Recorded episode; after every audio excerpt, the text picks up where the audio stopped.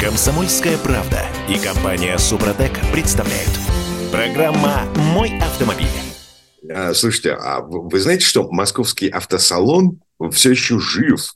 И если в предыдущие годы туда привозили какие-то премьеры, даже там случались, вот, привозили что-то э, интересное, то э, сейчас там китайцы и Иран в этой версии реальности мы с вами просыпаемся сегодня с утра. Я Дмитрий Делинский, Олег Осипов у нас на связи. Олег, доброе утро. Доброе утро, всем привет. 8 967 200 ровно 9702. А, пишите в WhatsApp, Viber, Telegram, даже смс мы понимаем. А, вот, например, такой вопрос. Готовы ли вы за 800 тысяч рублей купить эм, гранту, ну, фактически гранту, э, иранского производства? Э, потому что нам с вами на московском автосалоне показали э, машину Crosshatch под названием Quick. Бренд называется Саипа, это иранский бренд. Машина это построена на а, тележке Mazda 121 образца 86 года. Готовы вы 800 тысяч рублей заплатить за такую машину или нет? А что брать-то, спросит тебя. А есть еще что-то за 800 тысяч? Только гранта. Да и то под вопросом. Да и Саипа будет дороже, пока доедет до конкретного салона, мне кажется. Ну да, предварительное обещание всего лишь. Ну, не а кроме всего прочего, это же бесконечно устаревший автомобиль. Он ничем mm. не лучше гранты, но правда блестит, э, как говорят э, те, кто его видел. Иномарка, вот, у нас же э, был какой-то экономический смысл, какие-то идеологические соображения, когда сюда возвращали бренд Datsun, и народ вполне ничего себе массово покупал э, вот эту, эту машину, Datsun. Угу. Да я знаю, Datsun Ondo и Datsun Mido, я на них ездил на всех, так сказать, должен тебе сказать. Это мало чем отличается от Калины. А, но, правда, там несколько улучшены э, тормозные механизмы, система впрыска. Там кое-что переделали все-таки под чутким руководством коллег из Renault Nissan. В общем, машинка-то неплохая в целом была. Но угу. все равно она тоже старая. Она конструктивно старая. Вообще все это старье, слушайте. Там есть и новые автомобили, были на этом самом злополучном салоне, о существовании которого я узнал совершенно случайно. Так. То есть это первый салон в моей, ну, я не знаю, на протяжении последних 30, наверное, лет, э, который я не посещал. Вот честно скажу, я смотрю то, что публикуют, никто не приглашал, ну какой-то такой. И узнал я о нем, ты не поверишь, потому что рядом э, дрон упал, которого да, да, да, мы помним. И вот только так я узнал о том, что какой-то там салон происходит. Это удивительная вещь. Ну, так машина. Ну да, впрочем, и правильно, собственно говоря. Не, и Олег, Олег, ты, ты сказал, что у тебя есть какая-то интересная машина, о которой ты узнал э, из э, информации о московском автосалоне. Ну, там их э, несколько было этих э, автомобилей, так сказать. Э, я сейчас, ну, так, сегодня не будем говорить о машине конкретно, на которой я езжу, но я езжу на новеньком китайском красненьком седанчике.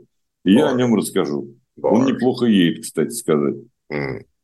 Вот, но бог с ним. Слушай, а, э, все-таки э, самое главное ведь в том, что на московском автосалоне, раз уж мы об этом заговорили, там представлено черти что, э, э, все вместе. Там один автотор, э, просто можно только на него ходить смотреть, потому что он привез сразу шесть новинок. Э, Про, ну, произнести ну, на... Да. Типа, типа новинки. Ну вот. Ну, да. конечно, типа новинки. Я их перечислять не буду, потому что я не могу выговорить многие названия. KVI и X3, X3 Pro и все прочее. Все равно все это э, так от двух миллионов с лишним. Все они э, безумно дорогие. И вот это вот главное. А, еще там у них, правда, есть БАИК. В общем, шесть новинок – это серьезно. Собственно, это главный, э, кстати говоря, экспонент на этой а, выставке. Вот, как кстати, я да, понял. любопытно. Значит, АвтоВАЗ на московском автосалоне, э, крупнейший, ведущий, значит, автопроизводитель нашей страны, всего лишь объявил о том, что в сентябре 2024 года они запускают производство «Лада Аура». А еще какой-то автопроизводитель, э, производитель компонентов, это же у нас выставка не столько автомобильная, сколько выставка деталья. Вот, она, по-моему, как-то так сейчас называется. Ладно, не суть. А, значит, они объявили о том, что собираются делать панорамные крыши для а, Весты и для нет, не Логан, это, господи, как же эта штука называется, вылетела из головы. Слушай, и по, и по этому поводу Веста немедленно подорожает до полутора миллионов как минимум. Mm. Вот что нам не хватало для полного счастья в России, это панорамной крыши. Зашибись. Еще Но зато, между а... прочим, эту панорамную крышу будет наш поставщик делать. Да, да. Это, это наша российская. Импортозамещенная панорама. Вот. Да. Еще не пообещали вернуть нормальную человеческую мультимедийную систему в гранту. И и, и по-моему, все. Да, и потом вообще все то, что будет, это будет 24 год. Э, да, вот мы сегодня хотим покупать, сегодня ездить по нормальным ценам, так сказать, автомобили. Но нет, этого не будет. Там, кстати говоря, как я прочел, так сказать, отчет моих коллег, сказать, достаточно добросовестных, э, кто там был, э, в общем, там представлен ведь и параллельный импорт. Там mm-hmm. представлены новые автомобили немецкой тройки за 20 миллионов. Ну, то есть все по-нашему, как положено. Есть э, бабки, не вопрос, так сказать, мы все доставим. Если, конечно, только ждать придется. Но об этом мы попозже еще поговорим. Так сказать. Ладно, насчет а... цен. А, я тут видел статистику а, насчет средних цен а, в целом по стране за полгода рост на 12%. Вот. Мы помним обещание АвтоВАЗа удержать рост цен на, УЛАДы в пределах инфляции, а в целом по рынку рост 12%. Вот. Это по новым машинам. А вторичка подорожала, по-моему, даже больше. Помнишь гениальную э, фразу из э, фильма э, «Команда» с Арнольдом Шварценеггером, да? «Я тебе обещал убить последним». Да, uh-huh. я соврал. Uh-huh. Вот так это было. Ну, слушай, ты, э, что им еще остается говорить? Конечно, они дорожают немедленно. Кстати, на прошлой неделе плюс полтора-два процента, э, как минимум, на многие модели АвтоВАЗа. Включая, mm. кстати, и Гранту. Mm-hmm. Гранта пока еще не выбивается за миллион каким-то чудом, так сказать. И, собственно, это единственный автомобиль, который более-менее так сказать, доступен по нашим прежним представлениям. 73-й из э, Петербурга пишет, был в Иране отличный автомобиль. Это, судя по всему, э, про... Удачи. Вот. Удачи, покупайте. Раз да. нравится, надо брать. Ту самую модельку за 800 тысяч рублей, э, которую собирается привезти в нашу страну в ближайшем будущем, которая на самом деле построена на, на платформе Mazda 86 -го года. Это правда. Что касается цен, слушайте, вот это вот э, на самом деле весьма лукавая статистика, которая не дает представления о текущем моменте. Я бы так сказал. Что такое 2 миллиона на 12 процентов? Они пишут, э, вот я читаю, это все, кстати, сделал на базе Сберавто и чек-индекса. Есть такой аналитический ресурс, они действительно отслеживают. Но это по сравнению с прошлым годом. Да. А в прошлом году, как мы с тобой не раз говорили нашим уважаемым слушателям, автомобили уже подорожали больше, чем на 30% по сравнению с 21-м, да? Ну и что, если, самом... погоди, если у нас в конце прошлого года была новая реальность, в которую мы, ну, мы вынуждены были с ней смириться, и проходит еще какое-то время, и мы видим уже совершенно новую реальность, уже другую, еще на 12% дороже, мы, мы не успеваем смириться с этими цифрами. Мы не, не успеем вообще следить за этой реальностью, потому что это не предел. И, кстати сказать, э, мы, э, ну, обобщенные мы, в том числе правительство, депутаты и так далее, делаем все, чтобы автомобили стоили еще дороже. И вот этот пресловутый утилизбор тому пример яркий, так сказать. Mm-hmm. Вот сейчас это все уже потянуло за собой цены вверх. И мы еще, мы э, понимаем, что все, что было в конце прошлого, в начале этого года и в середине, это все цветочки. А вот ягодки будут с осени кстати а. сказать, уже, да, поэтому вот этот автосалон, кстати, московский, ну, так я его называю в кавычках автосалон, это показывает. Разброс цен от 800 тысяч, как ты справедливо заметил, до 20 с лишним миллионов. Вот, ну, так сказать, чудесно. наши реалии. Да, по крайней мере, есть выбор. А, я, я смотрю, значит, авто с пробегом подорожали на 18%, средняя цена а, прямо сейчас миллион триста, ну, естественно, это средняя температура по больнице. Вот. А насчет грядущего роста цен, тут внезапно выяснилось, что не только утилизационный сбор влияет на, на ценники, да, Вполне вероятно повышение цен в связи с проблемами с логистикой. Стране тупо не хватает автовозов для того, чтобы э, доставлять машины. И из-за этого дефицита возникает повышенный спрос, и, соответственно, э, э, транспортные компании, которые занимаются логистикой автомобилей, они могут повысить цену. Но... Да, и кроме всего прочего, ты меня прости, конечно, главное, им возить придет, приходится дальше – Основной поток все-таки из Китая сейчас идет э, новых автомобилей, в том числе, да и поддержанных тоже возят много. Ну, Если да. раньше они возили из Европы, это одно плечо, да, а теперь представь себе, допустим, до Москвы. Главные рынки все равно остаются э, Москва, Питер и так далее. Ну, поговорим еще об этом. Да, как это на цены повлияет, в общем-то, пока непонятно, потому что а, народ только сейчас начал обращать внимание. И проблемы с логистикой, кстати, возникли не только из-за удлинения плеч, а еще из-за того, что э, когда рынок схлопнулся, а, очень многие транспортные компании, очень многие транспортники ушли просто с этого рынка и не вернулись до сих пор. Ладно, вернемся в эту студию буквально через пару минут. Комсомольская правда и компания Супротек представляют – Программа «Мой автомобиль». Здравствуйте. Скажите, пожалуйста, а можно ли поставить автомобиль на регистрационный учет без полиса ОСАГО? Это нам пишет 30 из Новосибирска. А, отвечает Дмитрий Делинский из Петербурга и Олег Осипов из Москвы. Олег, привет еще Да раз. можно, по-моему. Да? Да. По-моему, было только предложение. Давайте сделаем так, чтобы полис Слушай, ОСАГО был не нужен. Да, они нас запутали окончательно с этим ОСАГО. Нужно, не нужно. Спросите у тех, кто ставит на учет.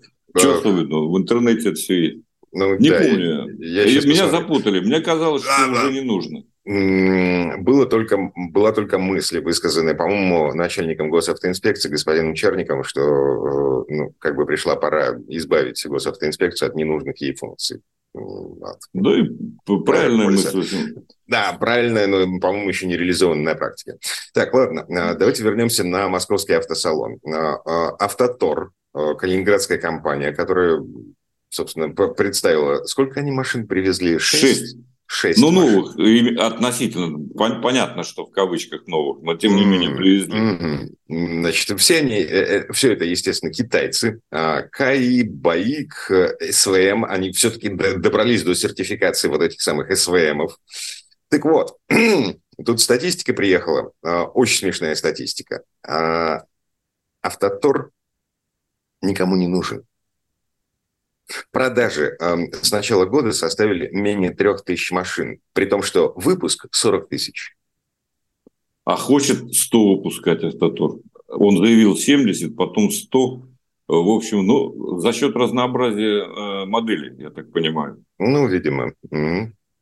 Мы, кстати, э, только начинаем понимать, что происходит на российском рынке автомобильном. Да? Дело не только в дефиците и в дороговизне. А дело в том, что люди прекращают покупать эту, это все. Потому что уже просто, ну, это стыдно. Не, ну, ну как, ну продажи растут. Э, что значит продажи растут, продаж друг растут, мой? Э, что? Что, э, послушай... К- количество проданных новых автомобилей в России растет. Давай посмотрим август, хорошо?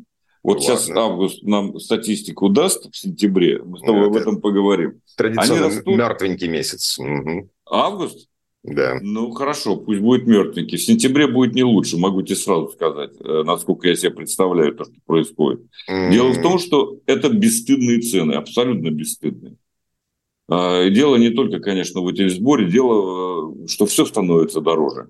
Вообще кто-нибудь считал сейчас э, стоимость владения автомобилем? Вот ради интереса. Я Она, за... по моим я тут заменил передние амортизаторы, а, причем э, даже не пружины, ну, в смысле, пружины остались старые, стойки, подшипники, вот это все. 40 тысяч. То есть деталье на тридцатку, а нет, вру, 30 тысяч в общей сложности. Деталье 21 тысяча, 9 тысяч работы. Ну, слушай, Фор, это еще...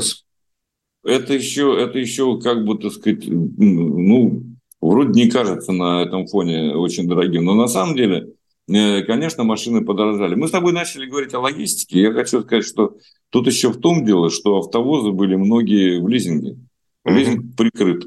А китайцы, кстати, тоже научились делать автовозы, поэтому скоро мы будем иметь китайские автовозы по немыслимой цене. Дороже, чем, допустим, немецкие, австрийские или какие там еще. Mm-hmm. Это тоже скажется, вне всякого сомнения, на ценах э, на автомобильном рынке. При этом хочу заметить на секундочку, извини, Дим, mm-hmm. просто один момент. Это ведь не только автомобили дорожают, это все дорожает, что на, нем, на них возится.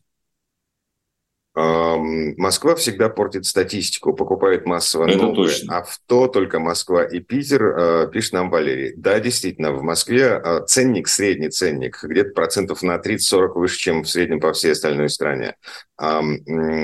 Ну, просто уровень благосостояния и уровень автомобилизации другой.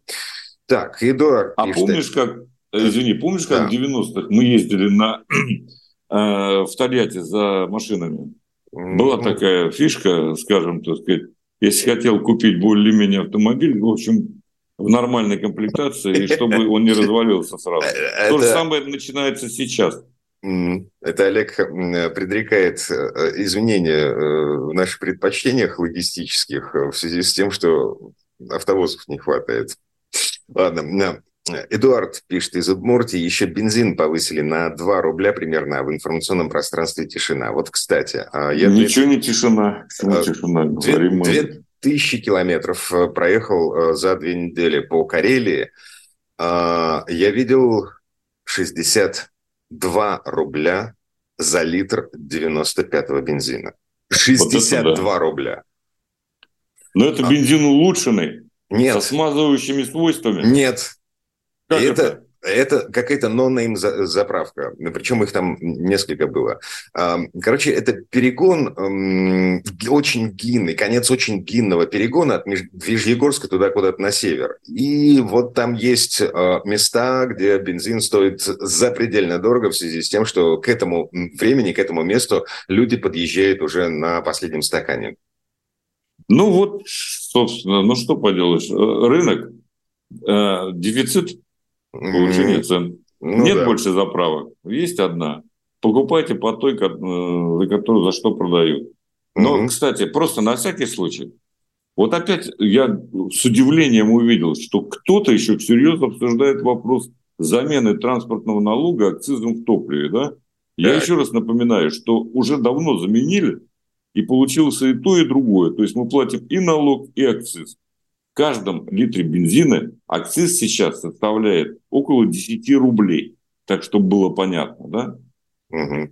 А вообще ну. налоги и акцизы в, в цене топлива составляют больше 60, ну, 60 с лишним процентов уже на сегодняшний день. Поэтому, э, конечно, будет дорожать. Конечно, так сказать, э, будет дорожать в том числе и топливо. Ну да, и, ну так, в среднем, вот, э, что я платил за свой 95-й? 53 с половиной, 54. Вот. Э, мне не нравятся такие цены. Это никому не нравится. Это, это правда. Э, ну, что поделаешь. Вот в Москве, кстати, тоже не так уж. Там 60 в Москве я еще ни разу не видел. Видел 54 за 95-й. Но, правда, тебе стараются на всех заправках таких сетевых впарить вот этот вот улучшенного качества со смазывающими свойствами. По-моему, полная туфта, но тем не менее. Не, ну какие-то присадки там есть в этом бензине. Ну, есть они во всех видах. Да. Они всюду есть, да. Ну, бог с ним. Ну, ладно, хотим э, более оборотистый бензин, будем покупать чуть-чуть дороже. Ну, там разница, как правило, рубль, рубль с небольшим. В общем, да. да, значит, бензин дорожает. А, власти не объясняют причины этого самого подорожания. А, а, окей, не вопрос. Вот. Мы просто продолжаем жить в этой реальности. В недрах нашей власти тем временем созрела идея отменить плату за парковку для новых отечественных автомобилей. Если вы покупаете, если вы вкладываете деньги в развитие российского автопрома, значит, мы делаем вам вот такую скидку. если, короче, на какие машины это должно распространяться по предложению одного из депутатов Госдумы, не будем называть его имя для того, чтобы не делать ему дополнительную рекламу. Если у производителя доля иностранного участия в уставном капитале а, составляет менее 50%, то этот автопроизводитель считается отечественным. То есть получается, что москвич, который на 99% э, состоит из иностранных деталей и добавленной стоимости эм, российской у него нет, то есть вообще нет, этот москвич будет считаться отечественной машиной и плата за парковку. Да нет, ну слушай, это предложение, конечно, не пройдет, потому что первый, э, по-моему, Лексутов застрелится. Это невозможно Москву представить без парковки за 380 или 420 рублей. А речь идет только о новых машинах. Сколько их у нас продается в месяц? Российского а, производства. 80 тысяч, ну 70, э, когда как. Это Российского на, это на всю страну, это, на, это нет, общий нет, рынок. Это общий рынок. Российского производства, конечно, меньше продается. А, там, э, я не знаю сколько, но АвтоВАЗ продает 30 тысяч, наверное, сейчас. Mm. Где-то так. может, чуть больше. Я боюсь спутать цифры, у меня их перед глазами нет. Но, э, в принципе, э, конечно, это предложение не пойдет, потому что парковка – это замечательный способ заработка. Нарисовал э, линию, собираешь деньги, ничего больше не надо делать. Даже расширять дороги не обязательно, как показывает опыт Москвы. Да и Питера тоже, между прочим. У нас тут строится страшная... Да, да и в Москве строится страшная сила, да и по всей стране строится страшная сила. Чего вы наезжаете на, на дорожно-строительную отрасль? Мы не на дорожно-строительную отрасль наезжаем. И лично я наехал на, на э, тех, кто разметку делает под парковку. А, и понятно. мешает движению. Я говорю, что можно линию нарисовать и собирать деньги. Угу. И больше ничего не делать. И строить не обязательно. Ну, а построили хорошо, спасибо, мы еще нарисуем. Э, да? Тюмень, 80-й, пишет, 55-70 э, за литр. Я, правда, не понял, чего. Э, ну, 95-го, наверное, об этом мы говорили. Да, в Тюмени это вообще стыдно. Ну, а в Иране 3 рубля за литр. Да, в Иране 3, а в Норвегии 200. Давай среднее что-нибудь, да? Вот и получается 70. Ладно, Ирану просто нефть некуда девать свои собственные, потому что они под санкциями. А, мы вроде как тоже, но, но нет. И 30-й из Новосибирска задает сакраментальный вопрос. Гениально просто. Скажите, пожалуйста, сколько стоит самая дешевая новая машина в России, какого она качества? На ней вообще можно ездить? А, можно, а вот на этот гранта. Вопрос мы ответим а, буквально через 5 минут. Комсомольская правда и компания Супротек представляют. Программа «Мой автомобиль». Гранта – это не машина, это оскорбление. Это не наше оценочное суждение, так считает Роман из Тюмени. Он написал нам в WhatsApp 8 967 200 ровно 9702. Это в ответ на вопрос, который мы озвучили в предыдущей четверти часа. Эм, вопрос из Новосибирска. Скажите, пожалуйста, сколько стоит самая дешевая новая машина в России, какого она качества? На ней можно ездить? Мы вернулись. Я Дмитрий Делинский э, из Петербурга, Олег Осипов из Москвы. Олег, привет еще. Да, я здесь. Так, а, Гранта, да, действительно, по состоянию на а, август 2023 года официально самая дешевая машина в России. Новая, 690... Господи, я забыл. 690... Да, 700 тысяч уже. Э, ну, короче, да, 700 тысяч. За, за эти 700 тысяч вы получаете машину без АБС. С АБС она стоит э, на полсотни дороже. А, на Под 800 можно... тысяч, да. Да, на ней можно ездить. Ну, то есть ездить на ней можно. Но да можно, я ездил, ты ездил, по-моему, да? Нет, за рулем Гранта я никогда не сидел. Э, я сидел за рулем 966-го Запорожца. Вот. Но а, это... а я сидел за рулем Луаза. Давай сейчас будем мериться. В общем, ну. у нас есть опыт некий. Э, нормально можно ездить. В Тюмени, конечно, там люди особенные живут, богатые буратины. Для них оскорбление, но для всех остальных, в общем, нормально.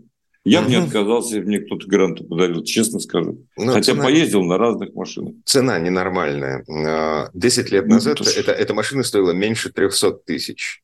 Ваши Нет, зарплаты... она стоила больше 300, 364, если не ошибаюсь. Ну, ладно, окей. В два раза, в два раза, ровно в два вот, раза подорожала вот, машина. Ваши зарплаты Дмитрий, выросли в два раза? Дмитрий совершенно прав. Вот мы за последние два года имеем двукратный рост стоимости автомобилей за исключением российской сборки. Вот это то, что... Кстати, мы тут спорили о цифрах. Э, мы за полгода с января по июнь купили 400 тысяч новых автомобилей всего. Угу. На, 4, на 14% больше, чем за 6 месяцев прошлого года.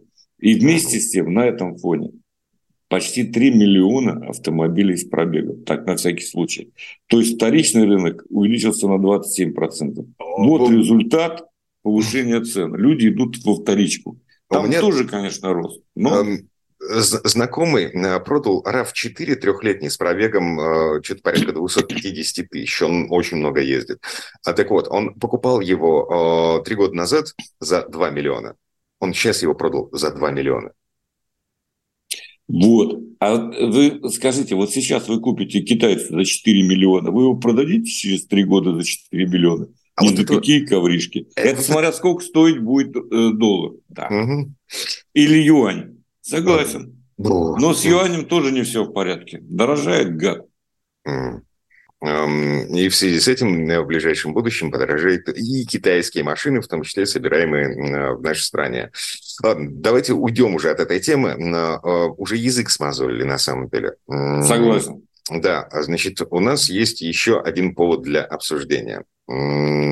Штрафы за среднюю скорость. Очень серьезная история, настолько серьезная, что э, наши власти таки договорились между собой, одна рука э, пожала другую, э, что с весны следующего года в наших законах появится таки, наконец, понятие средняя скорость, и, соответственно, госавтоинспекция получит возможность наказывать за превышение средней скорости.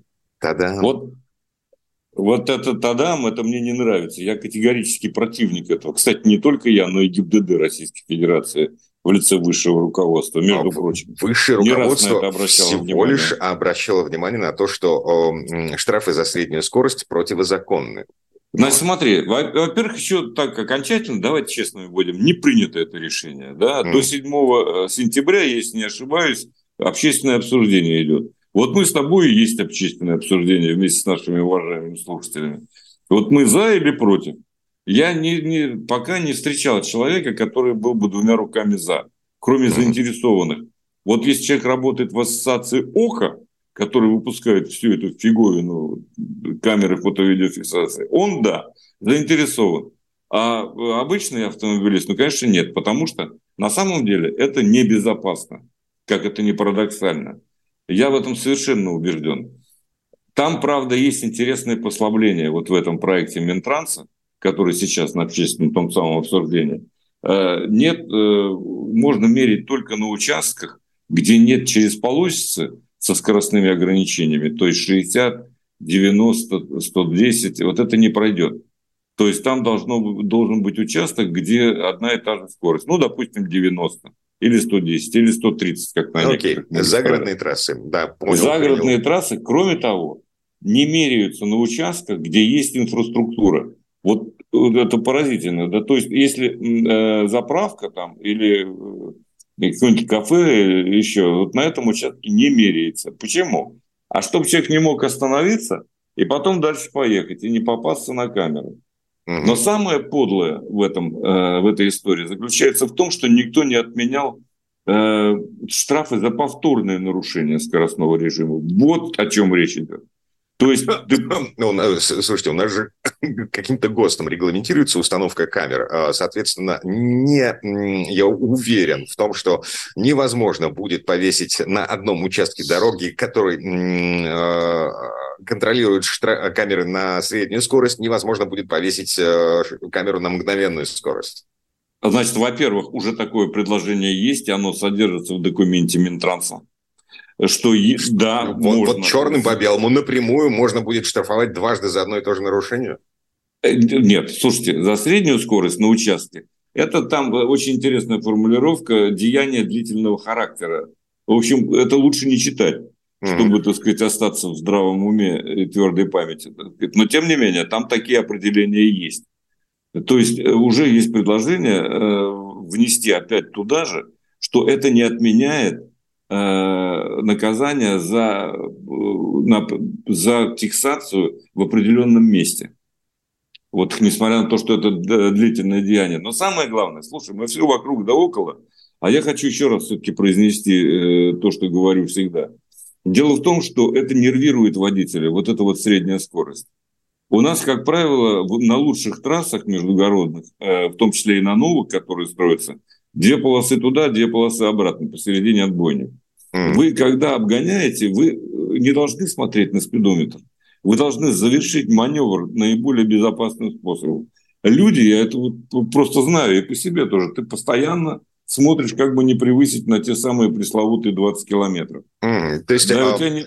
там, где разрешено 90, э, перед тобой едет фура со скоростью 80 километров в час, и у тебя Длинная есть... собака. Да, и... и у тебя есть э, там условные 500 метров на то, чтобы ее обогнать.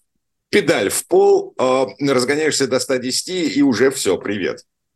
Да, если ты начинаешь притормаживать, что ли, не дай бог, так сказать, там превысить скорость, то сзади тебя, так сказать, прессует следующий, который тоже на обгон идет.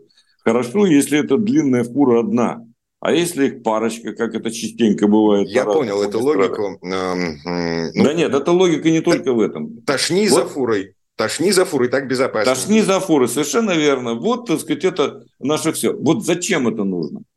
Вот это совершенно ненужная, абсолютно лишняя вещь. Кроме всего прочего, это нигде в мире этого нет. Вот так, как хотят сделать у нас. Нигде. Повторяю это ответственно. Да, Потому что так... в Англии особенно любят на некоторых участках и еще в некоторых странах. Но там везде стоят через каждые, там, я не знаю, 500 метров обязательно предупреждение, что здесь ведется замер скорости, средней скорости. Это не, не так массово. На, на всякий случай, значит, официально а, на тот момент, когда лавочку прикрыли а, по решению Верховного суда, а, в одной только Московской области было 174 участка с камерами на среднюю скорость. В общей сложности они контролировали полтысячи километров в одной только Московской области. Да, и выписывали на одной Ярославке, Андрей, небезызвестный нам, получил 11, 8 штрафов, оплатил из них 5 за повторное нарушение. Um... Вот на этом же участке, на Ярославке. То есть 5 километров они замеряют, условно говоря, следующие 5 километров новые комплексы.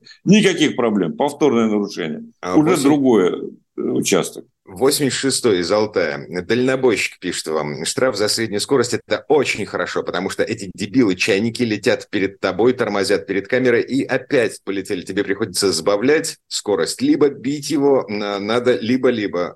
Ну, в общем, вот в Казани, когда была средняя скорость, все ровненько. Едут спокойно, красота, тишь да гладь. Да, и страшные цифры по ДТП в Казани, кстати в, в Татарии то же самое. Не видел статистику. Ладно, не, 76 ну, из Москвы она... парирует. Фуры носятся как ненормальные, еще тебе моргают. Это правда. Они, слушайте, и за рулями тех, и за рулями других автомобилей, так сказать, э, разные люди. Да? Это вопрос не к марке и модели, а к прокладке между рулем и сиденьем на самом деле. Mm-hmm. Вот и все. И что тут кивать? Один идиот совершает нарушение, 10 страдают. Вот на что нацелены эти все э, идиотские так сказать, э, нововведения со средней скоростью. А все дело в том, что люди – это новая нефть, что надо больше штрафов с нас собирать, потому что других доходов, так сказать, э, не слишком, так сказать, они растут. Ага. Вот это вот очевидная вещь. То, что ага. все это идет в местные бюджеты, ну, в смысле, в региональные бюджеты, это, конечно, добавит только поборов. Так, в любом случае, пока это еще не введено в строй, не вступило в силу, а, это еще только планы на весну будущего года. Как ты а. любишь говорить, приговариваем, мы против. Ну, я вот не то чтобы против э, средней вот скорости. Вот эти колеблющиеся люди, вот им вытаскивают деньги из нашего кармана. Ладно, я Дмитрий Делинский, Олег Осипов. Э, прощаемся с Олегом. Олег, спасибо. Пока-пока. Комсомольская правда и компания Супротек представляют. Программа «Мой автомобиль».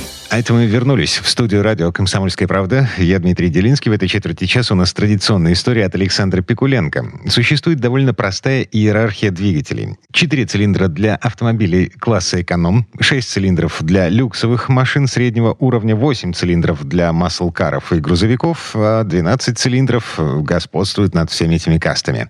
Однако есть еще одна ступенька выше. Мифические и невероятно редкие 16-цилиндровые двигатели – эти силовые установки представляют собой часть философии давно ушедшей эпохи, когда добавление цилиндров было самым рациональным способом добиться большей мощности.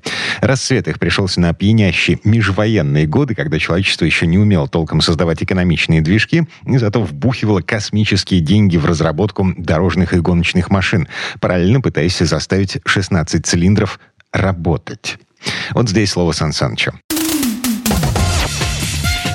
Предыстория. 16 горшков – давно забытое автомобилистами выражение. А ведь первым начал выпуск автомобилей с 16-цилиндровыми двигателями Cadillac в далеком 1930 году и продолжал делать их до 1940 года. За 11 лет в общей сложности с конвейера завода в Лэнсинге, штат Мичиган, сошло 4320 таких машин. Параллельно здесь же делали и 12-цилиндровые модели. Конкуренты Кадиллака, фирмы Lincoln, Пирса Роу, Паккард тоже выпускали автомобили с дюжиной цилиндров под капотом. Это означало, что производитель достиг очень высокого технического уровня. И их руководство не считало экономически правильным замахиваться на 16 цилиндров. Лишь Мормон и Пирлос зарискнули взяться за такое. Надо сказать, что General Motors, в которую уже входил Кадиллак, был тогда самой богатой фирмой в автомобильной американской промышленности. Поэтому она не слишком пострадала от Великой депрессии 29 года. Мормон же совсем не вовремя, начав производство машин с мотором V16, обанкротился уже в 1933-м. А у фирмы Пирлес дальше постройки опытных образцов дело не пошло. Надо сказать, что количество цилиндров в моторе как в те времена, так и сегодня, как ничто другое обуславливает престижность марки. И уж тем более на рынке Соединенных Штатов. Генри Форд лидировал много лет с продажей четырехцилиндровых машин. Главный его конкурент «Шевроле» вышел на рынок с шестицилиндровой моделью и сразу оттянул на себя множество клиентов. В 1922 году Форд ответил автомобилем с восьмеркой. Аналогичное соперничество в борьбе за покупателя развертывалось и между другими производителями. Но Кадиллак тогда опередил всех и стал доминировать в самом престижном классе автомобилей. Однако создание двигателей с 16 цилиндрами имело и чисто технический смысл. Чем больше цилиндров в моторе при определенном рабочем объеме, тем короче ход поршня и тем более высокие обороты он может развивать. Соответственно, тем быстроходнее будет автомобиль. Но есть и такой критерий в моторостроении, как средняя скорость поршня. Практика показала, что превышение ее значения, а это 20 метров в секунду, приводит к ускоренному износу двигателя. А при одинаковом литраже у 8-цилиндрового мотора, например, средняя скорость поршня вдвое меньше, чем у четырехцилиндрового. Иначе говоря, чем больше цилиндров, тем двигатель долговечнее. 16-цилиндровый, и выговорить это слово непросто, а сделать такой мотор куда как сложнее. На Кадиллаке модели 452 поначалу устанавливали верхнеклапанный V16 конструкции 30 -го года. У него два чугунных блока имели общий алюминиевый картер – Коленчатый вал покоился на пяти опорах, а ход поршня был 101 мм. Рабочий объем всех цилиндров составлял 7413 кубических сантиметров. При этом он развивал мощность 165 лошадиных сил. Не надо смеяться. Для тех лет подобный показатель был довольно высоким. Но этот верхнеклапанный двигатель, несмотря на гидравлические толкатели, был очень шумным из-за длинных толкающих штанг что уже не устраивало американских новоришей конца 30-х годов.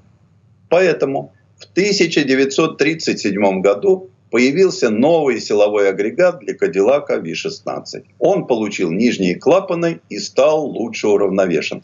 Мотор развивал мощность 185 лошадиных сил, а его коленчатый вал был уложен в 9 коренных подшипников. Привод клапанов работал тише, блоки цилиндров и картер составляли общую чугунную отливку. Правда, здесь инженеры Кадиллака не были первыми. Они последовали примеру коллег из фирмы конкурента. Общая отливка для V-образного мотора была впервые сделана на Форде в 1932 году. Но самое любопытное, что угол между блоками цилиндров в новом моторе был не 45 градусов, как прежде, а целых 135. В результате новый мотор стал шире. Большой угол развала был сделан для того, чтобы заметно уменьшить высоту капота. Так диктовала мода тех лет. Силовые агрегаты Кадиллака V16 стали первыми в мире двигателями с таким числом цилиндров, выпускавшимися серийно. Для инженеров-мотористов других фирм они стали священными белыми слонами, недосягаемыми технологическими вершинами. Фирма «Мормон», выйдя в конце 20-х на ежегодный уровень продаж в 20 тысяч машин, бросила в 1931 году вызов Кадиллаку. 16-цилиндровый мотор «Мормон» оказался больше по объему и куда мощнее. У него были потрясающие 200 лошадиных сил. К тому же, в противовес конкуренту, он получил алюминиевые блоки цилиндров и картер. Еще бы, Мормон тогда славился в Америке именно алюминиевыми моторами. Однако, несмотря на применение легких сплавов, двигатель получился тяжелым. Он весил 421 килограмм тому же его конструкция была довольно архаичной. Шатуны размещались на шатунных шейках не рядом, как принято сейчас, а один из них вильчатым хвостовиком охватывал другой. А еще мотор Мормон V16 оказался очень прожорливым. Он расходовал 35 литров бензина на 100 километров. К тому же сбыт этих машин был невелик, всего несколько сотен в год и фирма в итоге быстро сошла со сцены. С тех пор 16-цилиндровые моторы изредка встречались на гоночных автомобилях. В середине 30-х появились Мазерати и Бугатти, у которых силовой агрегат состоял из двух V-образных восьмерок, размещенных параллельно в общем картере. Роскошный же Бучали тех лет нельзя рассматривать всерьез. Он оказался пустышкой. На единственном макетном образце автомобиля две восьмерки в общем картере не имели внутренностей. А наиболее интересными 16-цилиндровыми агрегатами стали моторы Auto Union на болидах Гран-при. Снабженные нагнетателями, использующие специальное топливо, они развивали более 500 лошадиных сил. Эти гоночные машины с блестяще сконструированными моторами одержали в предвоенные годы немало побед. Чего нельзя сказать о болидах Формула-1, построенных в 1949 и в 1966 годах. Они отличались высочайшей сложностью и были очень ненадежными. В современную нам эпоху инженеры иногда тоже подходили к двигателю V16. Именно с таким мотором выпустили 19 экземпляров уникального суперкара Чизета Мародер. Самое потрясающее – что его 16-цилиндровый центрально расположенный мотор стоял поперечно. За основу этого агрегата взяли два V8 от Lamborghini и объединили в единый блок.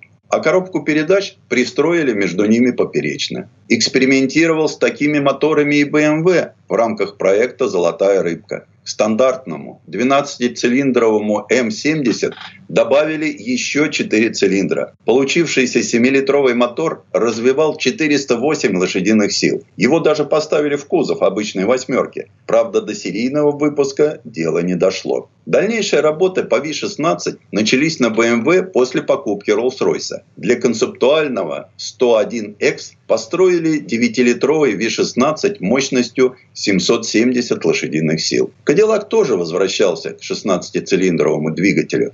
Правда, поставили его только на концепт-кар 16. Мотор получился знатный, атмосферный, 32-клапанный, объемом 13,6 литра и потрясающей мощностью в 1000 лошадиных сил. Но это все концептуальные конструкции. А вот Volkswagen с конца 80-х начал работу над уменьшением габаритов двигателей и пришел к V-образным рядным, то есть гибриду, где одна головка над разваленным клином цилиндрами. Апофеозом этой работы стал W-образный 16-цилиндровый мотор, построенный в 1998 году для Бугатти. Особенность такого мотора в том, что у него один коленчатый вал, на котором поочередно располагаются пары шатунов, а над ними поршни под углом 15 градусов. У мотора 4 головки цилиндров, в каждой по два распредвала, привод ГРМ цепной. На сегодняшний день этот двигатель доведен до совершенства. Так, на Бугатте Шарон стоит глубоко обновленный агрегат. Сложнейшая система охлаждения доведена до каких-то невероятных показателей. За минуту она способна пропустить через себя 800 литров жидкости и 60 тысяч литров воздуха. В итоге мощность достигла фантастических полутора тысяч лошадиных сил. Даже расход топлива здесь потрясает воображение. При движении на максимальной скорости это 190 литров на 100 километров. То есть бензобака хватает всего на 8 минут. Предыстория. Сан Саныч, спасибо. Это был Александр Пикуленко, летописец мировой автомобильной индустрии. И у нас на этом все на сегодня. Дмитрий Делинский, радио «Комсомольская правда». Берегите себя. Программа «Мой автомобиль».